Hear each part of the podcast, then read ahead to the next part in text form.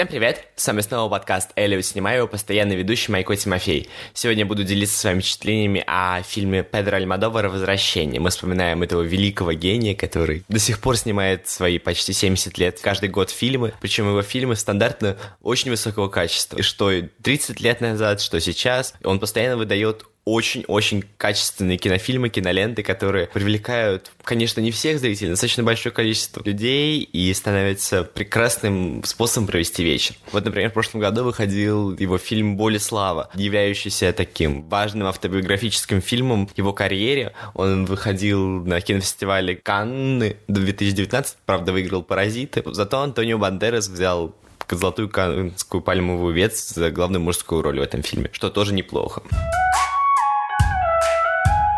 Так или иначе, я хочу рассказать вам о фильме 2006 года «Возвращение». Почему я это хочу сделать? Потому что «Возвращение» является знаковым переломным фильмом в карьере Педро Альмадовара старшего возраста, потому что, по сути, золотым фондом фильмов Педро Альмадовара это 80-е 90-е годы, когда он снимал «Высокие каблуки», «Кику», «Женщина на грани нервного срыва» и многие-многие другие фильмы. А «Возвращение» стало знаковым фильмом в переходе его к более печальному жанру, менее кичему, менее глянцевому, менее провокационному и уже больше настроенному на взрослого зрителя, зрителя, который хочет прочувствовать какие-то экзистенциальные важные проблемы, отрефлексировать семейные травмы и некие такие сложные вопросы, которые уже достаточно тяжело раскрыть при помощи переодеваний, глянца, кичи, блесток и всяких вот таких вот вещей, которые были в 90-х годах у Педро Альмадовара в честь.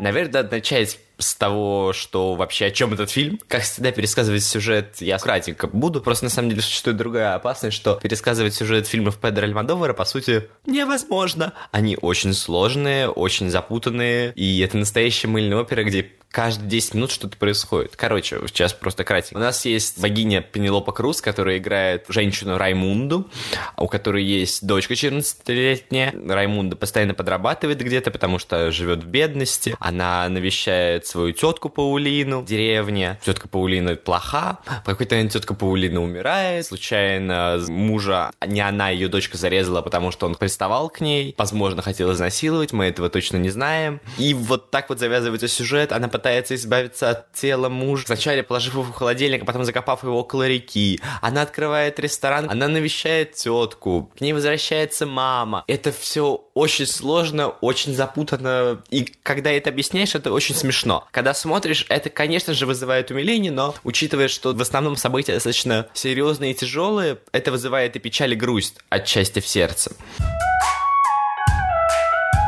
Обычно говорят о титрах, если вспоминаю Джеймса Бонда. Всегда помнят Goldfinger, Skyfall и тому подобное. Но также нельзя забывать о титрах в фильмах Педро Альмадовара. Это всегда визуальное наслаждение. Они всегда разные, всегда интересные. Они то плакатные, как в высоких каблуках, то, наоборот, немножко небрежные, то какие-то еще. Или вот титры в фильме «Возвращение» заслуживают отдельного упоминания, потому что вступительная сцена — это три женщины, Пенелопа Круз с сестрой и дочкой старательно очищают кладбищенские плиты. И мы видим буквы заглавные режиссеры и актрис у нас выясняется, что они находятся в какой-то деревне, в которой обычай заранее готовиться к погребению, покупать плиты и это такой обычай, наподобие покупки места на кладбище. Ну почему нет? Ну такое раскрытие местной специфики, региональной. Всего лишь. И это и смешно, потому что покупать место на кладбище до своей смерти. И пугает, потому что смерть это всегда является каким-то символом печали, символом чего-то тяжелого. И вот Альмадовар это вот это вот. Вот это вот недопонимание, вот этот контраст, на котором он играется, и на котором он наподобие какого-то случайного прошедшего туриста смотрит с раскрытыми глазами, широко понятно понятное дело. И такой, а, что, так можно? И ты испытываешь просто потрясные чувства. Пенелопа Круз — это богиня. Пенелопа Круз играет в почти каждом фильме Педро Альмадовар последние несколько лет, потому что она есть кожа, которой я живу, она есть возвращение, она есть в разомкнутых объятиях. Но вот более слова, по-моему, ее нет. Она важная для Педро Альмадовара. И, между прочим, за этот фильм она получила номинацию на Оскар. Учитывая, что фильм был иностранный, в то время это еще было редкость. По-моему, только Любовь Ханеке получала номинацию на Оскар, и тут произошло такое. Ну, понятно, что Педро Альмадовар каждый год номинируется на Европейскую киноакадемию. У него несколько персональных Гои, это испанская кинопремия, но чтобы на Оскар, это надо очень хорошо высказаться. И, между прочим, женский ансамбль получил коллективную канскую пальмовую ветвь за женские роли в этом фильме. Педро Альмадовар как один из главных современных феминистов, история которого еще тянется с 80-х годов, и в этом фильме размышляет о женских делах. Фильм полностью посвящен женщинам, их проблемам, радостям, жизненным перипетиям. Мы видим и дочку, и маму, и тетю, и бабушку, и подружку невест, подружку невесты в кавычках, и просто подружек. У нас ансамбль женских ролей. И нам показывают, что для жизни мужчина не нужен. Можно быть счастливым, можно распутывать свои собственные проблемы, дружить, ругаться, ругаться, ненавидеть, чувствовать жизнь не обязательно с мужчинами. Можно быть женщинами, вполне этим радоваться. Вот это вот жизнерадостная, сильная, энергичная Раймуда, хранит какие-то секреты, и только избавившись каким-то образом от мужа, закопав его около реки, она их раскрывает и преодолевает. Это очень круто. Вот эта вот рефлексия о судьбах матерей, что с ними происходит в различные периоды жизни, и почему они всегда рядом и помогают, пока не искупят свою вину. Это же так символично, ведь мы можем вспомнить, что мать Раймунды, Пенелопы Круз, возвращается, чтобы помочь своей дочке пережить травму из прошлого, пережить травму насилия, которая до сих пор нависает на ней, как намоклов меч. А нам показывает, что женщины тоже крестьянки тоже умеют любить. Карамзин. Нет, нам показывают, что женская тема в этом фильме является основной, и она помогает раскрыть вообще весь спектр жизни, помогает понять, что как чувствуют люди, почему они это чувствуют, что с ними происходит. Вот эти вот все прекрасные ткани, прекрасные отчаянные темные глаза Пенелопы Круз, прически, сестра Соль, которая забирает к себе дом русскую помощницу, которая оказывается ее матерью, условно, всю, там сюжет сложен. Что здесь не говорил, все будет немножко непонятно, но что поделаешь. Это очень красиво и мило. Когда ты смотришь фильм, ты испытываешь умиление. Когда ты пересказываешь фильм, ты попадаешь в ловушку того, что пересказать это невозможно, потому что это очень смешно. Но когда ты вспоминаешь отдельные моменты, тебе становится страшно. Недавно были громкие заявления о том, что о домашнем насилии не могут говорить мужчины-режиссеры, потому что они никогда его не испытывают. Возможно, это правда. Но нельзя отрицать, что один из лучших фильмов о домашнем насилии — это «Тельма и Луиза» Стивена Спилсберга, который снят мужчины, цисгендерно вполне себе. Но в том числе Педро Альмадовар тоже размышляет над этой темой, и очень серьезно. Он почти в каждом фильме поднимает то вопросы гендерной самоидентификации, то вопросы домашнего и насилия в детстве. Можем вспомнить какое-нибудь дурное воспитание о принятии своей гомосексуальности и размышления о том, как церковники могут надругаться над людьми. И вот возвращение, по сути, продолжает эту цепочку. У нас может быть не такая экзотическая ситуация, нам не настолько смешно, у нас нет церкви, у нас просто реальный Мадрид, реальная отдаленная деревня, в которой когда-то произошло нечто страшное. Когда-то надругались на девочка. И эта девочка до сих пор живет с этой травмой. И нам показывают, как в фильме она постепенно ее перерастает и преодолевает при помощи своих подружек, при помощи пришедшей матери, при помощи своей сестры, которая все еще ее поддерживает, вне зависимости от их сложных отношений, при помощи своей дочки, которая всегда рада подставить плечо касается операторской работы, то нельзя не заметить, что Альмадовар постоянно наблюдает за лицами. Знаете, бывают режиссеры, которые выстраивают долгие планы а-ля Тарковский, бывают режиссеры, которые работают с постоянно следящей за тобой камеры примерно одним кадром, вспоминаем Иньяриту. Бывают режиссеры, которые любуются природой, а Альмадовар интересуется человеческими персоналиями. Ему интересен человек, ему интересны актеры, ему скучно наблюдать за похоронами с широким кадром, ему интересны лица, ему интересны интересны телодвижения, руки, иногда каблуки, если это фильм «Высокие каблуки». Очень яркий кадр — это когда происходят похороны, и мы как бы сверху из того света наблюдаем за головами, которые скапливаются в какой-то момент около Соль, сестры Раймунды, которая приехала на похороны. А потом, как ули, они разлетаются. Нам показывают ракурс с того света, нам показывают, что как все это тленно, как все это просто. А потом нас возвращают на землю. Нам не говорят, что ха-ха-ха, вы теперь боги.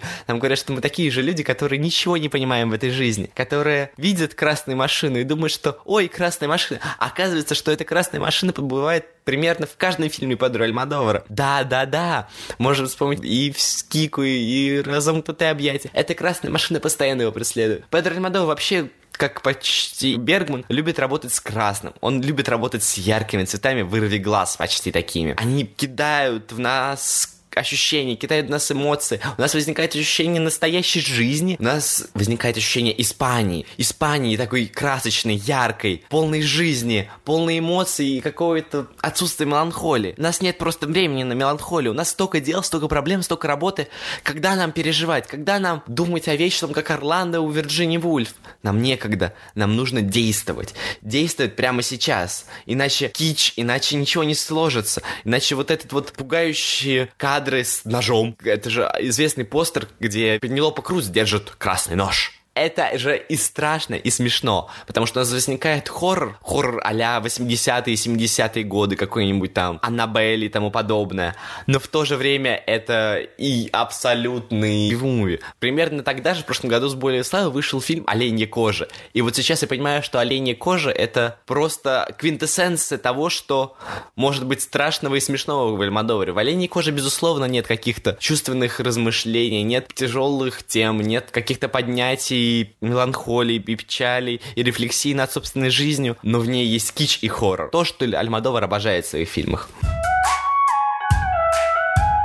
Я очень люблю еще фильм Педро Альмадовара «Возвращение» за его внимание к пространству. Будете смеяться, для меня, пожалуй, самым ярким впечатлением из этого фильма были ветряки. Да, ветряки, когда мы видим вот эти вот огромные сооружения, вырабатывающие электроэнергию, и чувствуем свою несоразмерность с этими пространствами. Это же, во-первых, и смерть. Смерть экологии какой-нибудь, ну, это не надо вспоминать, это лишнее. Но, во-вторых, это рефлексия по собственному какому-то родному пейзажу. Педро Альмадовар уже не молодой режиссер, и он помнит те времена, когда этих ветряков не было. А сейчас они есть. Это, безусловно, и добро, но это, безусловно, изменение того прошлого, того теплого, приятного, может быть, веселого, а может, сложного и тяжелого, но прошлого, которое мы навсегда потеряли. Также и две сестры, похожие, разные, дружные, ненавидящие друг друга, вместе вспоминают свое прошлое. Они вспоминают свою мать, которая когда-то умерла в пожаре, как бы. Они вспоминают ту деревню, в которой жили, отца, который умер. И вдруг к ним приходит мама. Мама, которая должна была умереть. Маму, которую они похоронили. И о которой они иногда вспоминают со слезами. И она говорит одной из них. Будем жить как подружки. Вы только представьте себя на этой ситуации. К вам приходит призрак когда-то очень дорогого вам человека и говорит, что будем теперь жить как подружки. Это очень страшно это просто невозможно описать словами. Ты и должен, по идее, радоваться, но понимаешь, что, скорее всего, это ненадолго. Ведь все можно объяснить головой. Педро Альмадовар против мистики, он все объясняет. В конце концов, выясняется, что мать просто не умерла, но выясняется это под конец. А так мы целый час наблюдаем за тем, как сестра вынуждена жить с матерью и понимает, что она у нее уйдет, вероятно, в какой-то момент. Вот это ощущение того, что все не вечно, все когда-то кончается, и счастье воскрешения обладает очень коротким мигом, это очень напрягает и страшит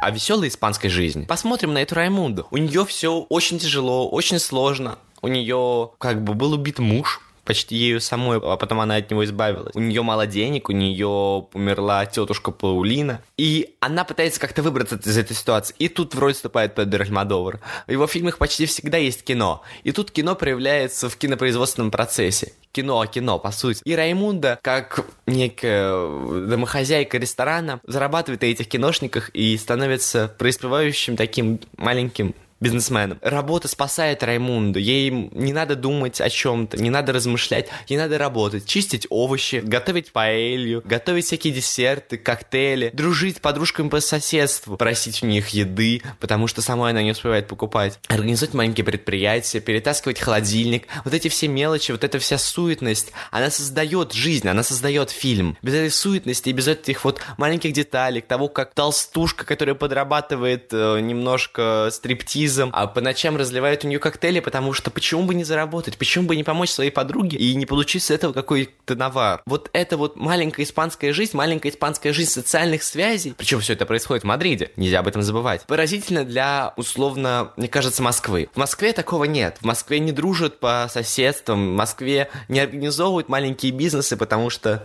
ну почему бы нет? Вот скрепкость вот этих социальных связей, вот это вот выработанное поколениями дружба и доверие к окружающим к тебе людям, это потрясающе. Ты смотришь на подобный пейзаж и думаешь, что почему у меня такого нет? Это деревня, перенесенная в современные городские джунгли. Городские джунгли, в которых бы хотелось доверять кому-то, но, к сожалению, мы этого не можем делать. А на это существует много причин, не только постсоветское прошлое и тому подобное, не только климат, не только какие-нибудь размышления о том, что русская культура не предназначена для такого, но я не философ, и мне просто грустно наблюдать над тем, как у кого-то есть подобное, а у кого-то нет. Кто-то может пойти к соседям и попросить кусочек курицы, попросить денег, попросить чего-то там, а кто-то не может. Кто-то может организовать ресторан, потому что почему бы не организовать ресторан, а кто-то не может конечно, выясняется, что мать на самом деле просто не умерла, и что теперь они могут спокойно с ней жить. Она для всей деревни мертва, но для них она готовит соленья, убирается, помогает с чем-то. Называется «этой русской», помогает Мадриде стричь своей младшей дочери людей. Это русская, безусловно, когда-то провинилась перед э, своей старшей дочерью. Она проглядела не заметила, что отец очень плохо к ней относится и в какой-то момент нарушает ее собственное целомудрие. И она возвращается искупить свои грехи. Она не может никак это сделать, и именно поэтому она, как настоящая русская, идет все делать. Она жертвует собой ради Августины, своей соседки, которой обнаруживается рак, мать которой она сожгла вот это вот христианское смирение, христианская попытка искупления грехов, это очень по-испански. Альмадовар никогда не был особо верующим. У него, конечно, всегда есть символы веры, потому что какой фильм без символов религии, особенно если это кич. Но ближе к нынешним временам эти символы религии становятся все более и более откровенными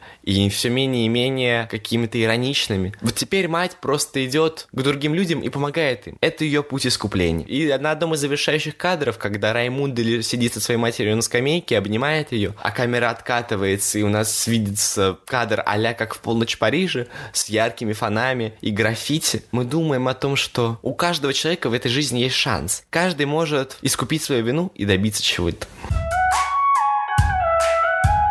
Так или иначе, возвращение — это выдающийся фильм, показывающий нам женскую долю. У него, как и у каждого фильма Педро Альмадовара, сложный сценарий, что и плюс, и минус. С одной стороны, это, конечно, весело и задорно, с другой стороны, достаточно сложно все это уместить в голове и потом запомнить. У него существует привкус несбыточной мелодрамы, которая постоянно преследует зрителя, потому что вроде бы это все и смешно, а вроде бы это все, если представить в голове, очень страшно и серьезно. Это добрый, милый фильм, который вызывает умиление. В нем нет гомоэротизма или нет высоких каблуков, нет нет кич, нет гейбаров. Он просто о жизни, а Пенелопе Круз о красивых испанских видах. Его можно смотреть и наслаждаться. Он не имеет никакого отношения ни к Тарковскому, ни к Звягинцеву, не надо об этом вспоминать. Но он имеет отношение к нашей жизни, к нашей жизни странной и смешной, если относиться к ней не очень серьезно. Всем пока, с вами был подкаст Эллиот Снимаю, его постоянный ведущий Майко Тимофей. Подписывайтесь на нас в соцсетях, ставьте лайки, оценки, пишите комментарии. Я вас люблю, посылаю лучи славы, любви.